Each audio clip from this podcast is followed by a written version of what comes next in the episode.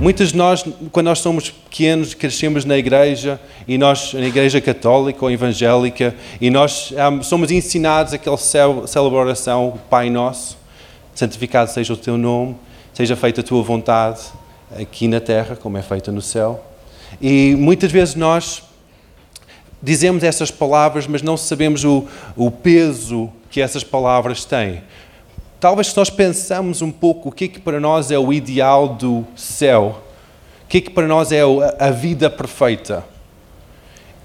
Talvez vamos, vamos pensar e refletir um pouco acerca disso. Qual é que é a vida perfeita?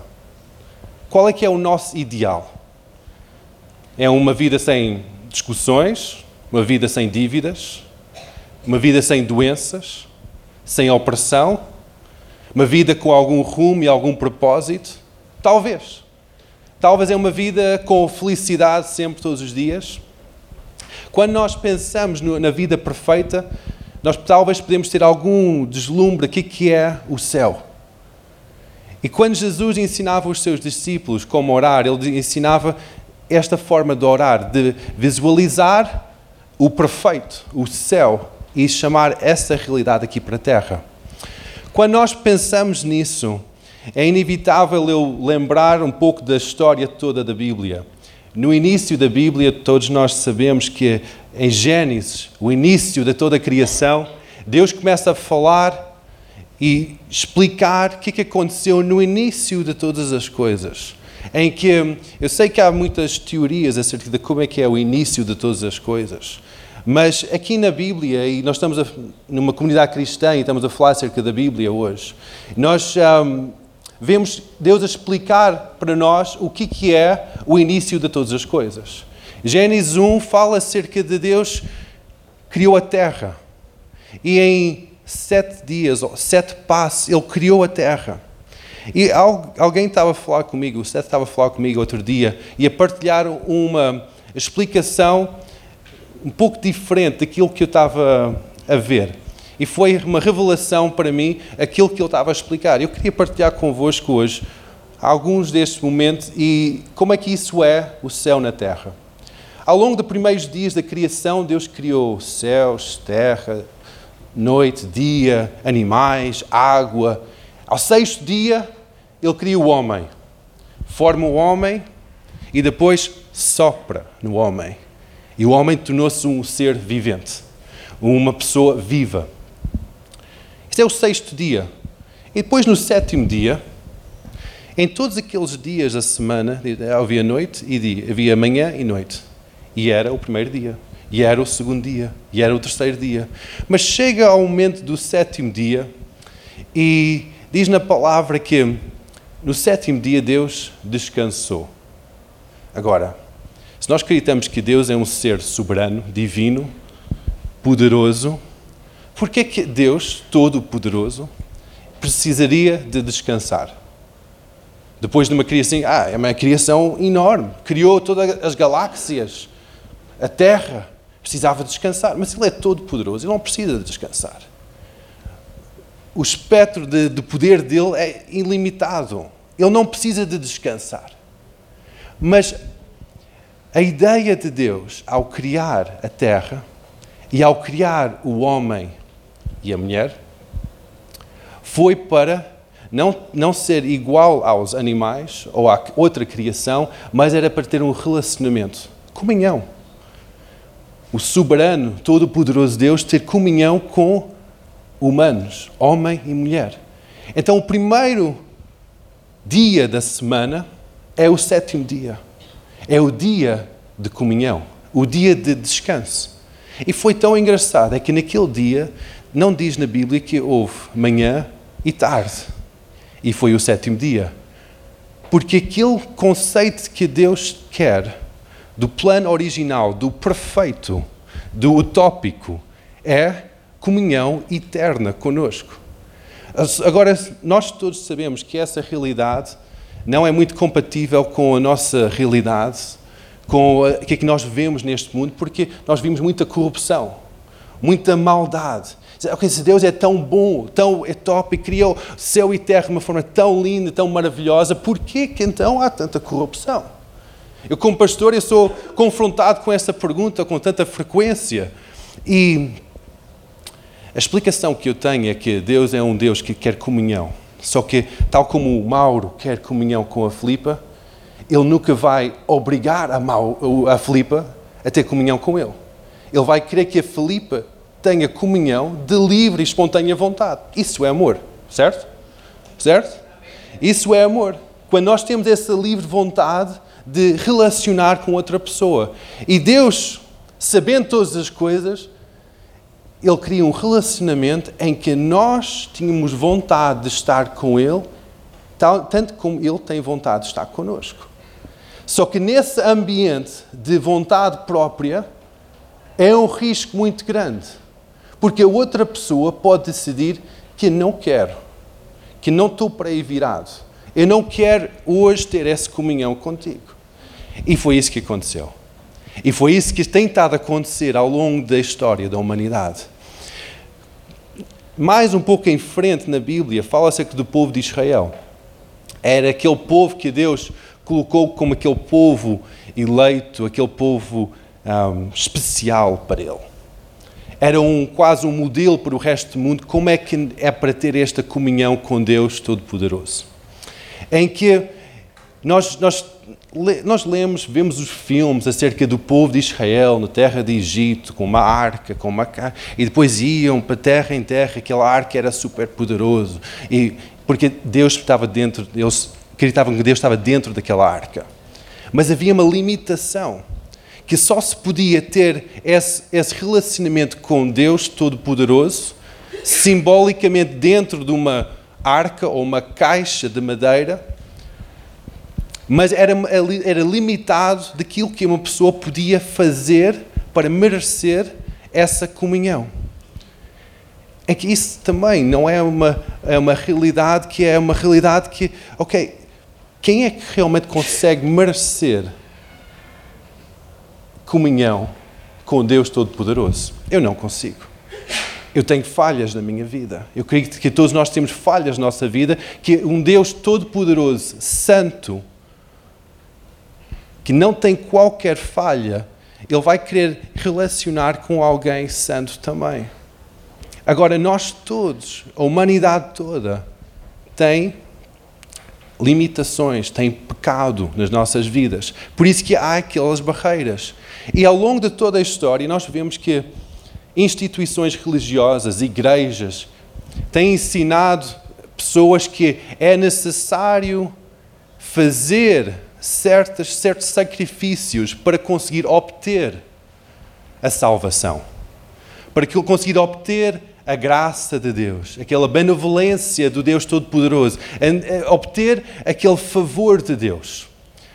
Mas depois, a história divide-se em duas partes. Nós vemos o, a história mesmo na, na, cronologia que nós vemos na, na história temporal, que há o antes de Cristo e há o depois de Cristo. Em que, porquê que é, porquê que é assim? Então, porquê que Cristo é tão importante? Porque marcou uma diferença, um, um, um marco na história, em que Deus disse: Não, eu tenho que criar uma forma de relacionar com a, a, minha criação, que eu criei desde o início para relacionar de uma forma íntima, uma forma como um amigo relaciona com outro amigo. Então eu vou enviar o meu filho perfeito, Jesus, para a terra para abrir um caminho para que este, este povo, estas pessoas, não tenham que tentar merecer, porque eles não, nunca vão conseguir chegar lá. Mas para abrir um caminho para serem salvos, para entrar novamente nessa perfeição de vida, essa vida nova. Muitas vezes nós, como cristãos, nós chamamos isso uma vida nova em Cristo, em que em Cristo nós temos uma vida nova. E para mim isso é o céu na terra. E é algo que eu não consigo merecer. Agora, como é que isso acontece? Jesus, quando foi enviado para a terra, nós temos aquela história toda. Agora estamos a aproximar a Páscoa, que todos nós, neste, neste tempo, antes da Páscoa, nós lembramos o que é que aconteceu há dois mil anos atrás e lembramos o que é que Jesus fez, porque é que ele veio à Terra. Todos nós lembramos isso, aquele período antes da Páscoa. E porquê é que Jesus. O que, é que, que é que aconteceu quando Jesus veio à Terra? Ele quebrou um molde. Um molde que era um molde de, de religião, um molde de tentar fazer coisas para alcançar a misericórdia de Deus. Quando ele estava aqui na Terra, ele não era limitado por estruturas religiosas. Ele andava de cidade em cidade e ele não tinha vergonha de lidar com pessoas de classe inferiores. Ele não tinha, desculpa a expressão, nojo de pessoas que eram enfermas. Ele não tinha, ele não rejeitava crianças, mas ele abraçava todos. E rapidamente os povos daquela terra de Israel começaram a perceber que este homem, que pensavam que era somente um homem, filho de um carpinteiro, que tinha algo especial, que ele aceitava incondicionalmente, que ele amava sem vergonha, amava incondicionalmente a todos, abraçava as pessoas e começaram a ver certas situações na sua vida, certas características que eram surreais. Rapidamente, o primeiro grande milagre que Jesus fez, ele estava num casamento e faltou o vinho. E Jesus começou a multiplicar o vinho. E até o, o quem estava a organizar, o mestre de cerimónias, disse: Epá, porquê que escolheste para deixar o vinho mais caro para o fim? Porque o que é que Jesus fez? Ele multiplicou o vinho, mas não era um vinho rasca, era um vinho bom. Depois ele começou a ir de cidade em cidade, fazendo milagres e milagres. Curar paralíticos, levantar mortos, dar vista aos cegos, dar esperança às pessoas que não tinham esperança, dar perdão a pecados que eram inconcebível ter perdão prostitutas que tinham uma vida de prostituição chegaram a ele aclamando para perdão. Ele não olhou duas vezes e disse: Claro, eu perdoo-te. E começou a ver uma, um quebrar de paradigmas que eram incutidos ao longo do início da história até aquele momento de Jesus paradigmas de religião que eu tenho que tentar obter a salvação por coisas que eu faço, escolhas que eu tomo, formas que eu sacrifico a mim próprio para chegar a Deus. E Jesus, quando ele veio à terra, ele disse: Não, não, não, não. Eu estou aqui. E através de mim, todos podem ter este relacionamento com o Deus Todo-Poderoso, que desde o início da criação estava limitado. Jesus, na Páscoa, quando ele tinha a volta de 33 anos, deu a sua vida. Por que é que Jesus teve que dar a sua vida? Porque sem derramamento de sangue perfeito, não havia perdão dos pecados. Então, ele sendo Deus em carne e osso, Deus em forma de homem, ele teve que dar a sua própria vida para toda a humanidade para abrir o caminho para o perdão de todos os pecados. E quando nós vemos isso, nós vimos que há uma esperança. Há uma esperança para nós sermos céu na terra, para termos uma vida ideal. Mas então, como é que nós podemos ter essa esperança? A única forma é uma forma tão simples, mas tão difícil. Diz que temos que ter fé. Fé é uma palavra pequena, mas que transforma toda a nossa vida. Fé é acreditar no impossível sendo possível. É acreditar que Jesus morreu na cruz para os meus pecados e aceitar esse preço que ele pagou e aceitar que Jesus morreu para mim e aceitá-lo como Senhor da minha vida. Quando nós dizemos que venha o teu reino, seja feita a tua vontade, aqui na terra como é feita no céu, nós estamos a dizer: venha o teu senhorio como rei sobre a minha realidade e seja feita tal como esta realidade perfeita no céu, aqui na minha realidade terrena, que é imperfeita. Nós estamos a colocar-nos por baixo da sua autoridade. Estamos em fé a dizer que eu acredito em Jesus, o Filho do Deus vivo. Eu acredito que Ele morreu por mim. Eu vou entregar a minha vida para Ele. E quando nós fazemos esse pequeno, grande passo, nossa vida é transformada. Nossa realidade transforma. Eu tenho visto situações de vida, minha própria vida tem sido transformada dia após dia. Quando eu faço esta pequena oração, dia após dia, a minha vida é transformada. Eu tenho visto pessoas que têm vindo de meios em que estão viciadas em álcool, em drogas, em outros vícios. E quando eles fazem esta oração, Jesus, eu acredito nisto. Eu não consigo entender isto com a minha mente, mas eu acredito. Qualquer coisa em mim testifica, qualquer coisa em mim diz, ok, isto é que eu quero. Quando tomam este passo em frente, em direção a Deus, todas estas coisas que estavam a amarrar as suas vidas começam aqui por terra. E começa a chegar uma realidade celestial à sua vida. Céu começa a vir à sua vida.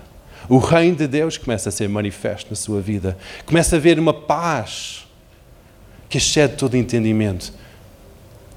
Um nome de Jesus é o príncipe da paz. É quem ele é. Quando, quando nós chegamos perto de Deus, nós recebemos essa paz em forma de uma pessoa. Quando nós chegamos perto de Deus, nós recebemos uma esperança. Uma esperança para um novo amanhã para uma vida eterna.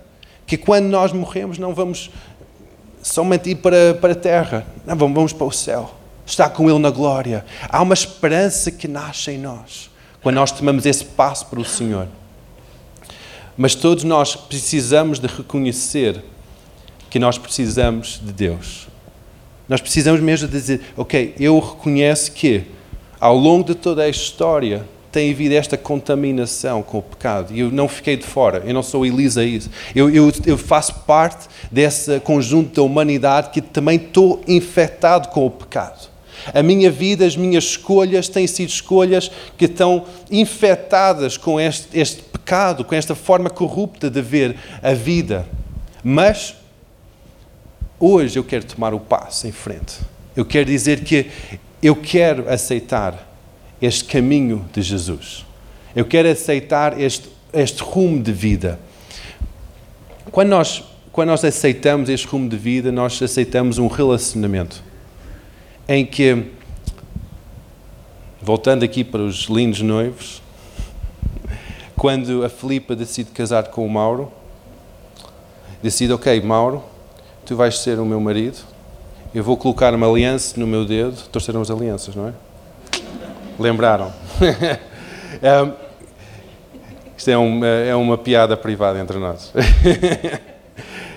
quando, quando diz, ok, Mauro, tu vais ser o meu marido. A Filipa não idealiza ter o Mauro ter outras mulheres. A Filipa idealiza que o Mauro seja somente dela. Que seja somente coloca aquela aliança no dedo e ele não vai olhar para mais mulheres. Ele vai somente olhar para Filipa. E é a mesma coisa quando nós estamos a decidir tomar este passo em direção ao Senhor, a Jesus. Nós dizemos que assim eu acredito, eu creio, eu quero tomar este passo em direção a Deus Todo-Poderoso, eu estou a colocar uma aliança no meu dedo. Mas ao mesmo tempo, tal como num casamento perfeito, nós, te, nós começamos a ficar com a nossa visão com, com paulas de lado. Só focamos no Senhor. Por isso que nós, tantas vezes, nós começamos a ter uma outra forma de viver. Porque as coisas que davam-nos prazer anteriormente começam a não dar prazer. Porque nós estamos focados num novo rumo da nossa vida. Nós estamos focados em dizer: Deus, ok, eu quero largar todas essas outras coisas e eu quero seguir um caminho contigo, sendo aquela pessoa, aquele relacionamento mais íntimo, mais puro que eu vou ter. E quando nós estamos a falar num casamento, isto faz todo, todo o sentido. de reafirmar a nossa vida com o que é aquele amor mais perfeito, mais profundo do nosso ser. Tantas vezes nós tentamos preencher as nossas vidas com outros prazeres, com amizades, relacionamentos, diversões, música. Tentamos preencher um vazio que está no nosso coração. Mas Deus criou-nos de uma forma fantástica em que aquele vazio só pode ser preenchido com Ele, com um relacionamento divino, porque nós somos criados em Gênesis diz que Deus criou o homem segundo a sua imagem e segundo a sua semelhança. Foi uma fotocópia de Deus. Foi uma, que eu vou fazer um modelo. Este homem vai ser um modelo de mim, vai, vai fazer parte de mim. Então nós temos aqui um vazio no nosso coração que só é preenchido com Deus. Tantas vezes nós tentamos preencher com tanta coisa. Ah, estou a sentir fraco, vou tentar eh, preencher-me com uma comédia ou uma, um filme da motivação. Eu vou passar tempo com os meus amigos, vou beber uma bebida. Nada disso vai preencher o vazio que nós sentimos no nosso coração. Aquele vazio mais íntimo, quando nós estamos na nossa, na nossa cama, pomos a cabeça no nosso travesseiro e dizemos, ok, ainda sinto aquele vazio. Ainda sinto aquele vazio. Muitas vezes rapidamente ligamos a televisão rapidamente agarramos em qualquer coisa, telefonamos um amigo, ah pá, bora lá, vamos lá.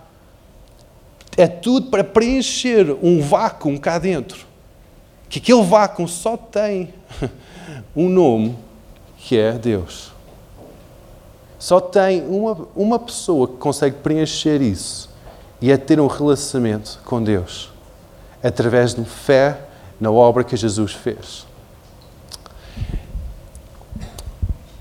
Não vou alongar muito mais, mas eu convido-vos a ficar de pé e vamos ter uma pequena palavra de oração. Ricardo, podes ajudar?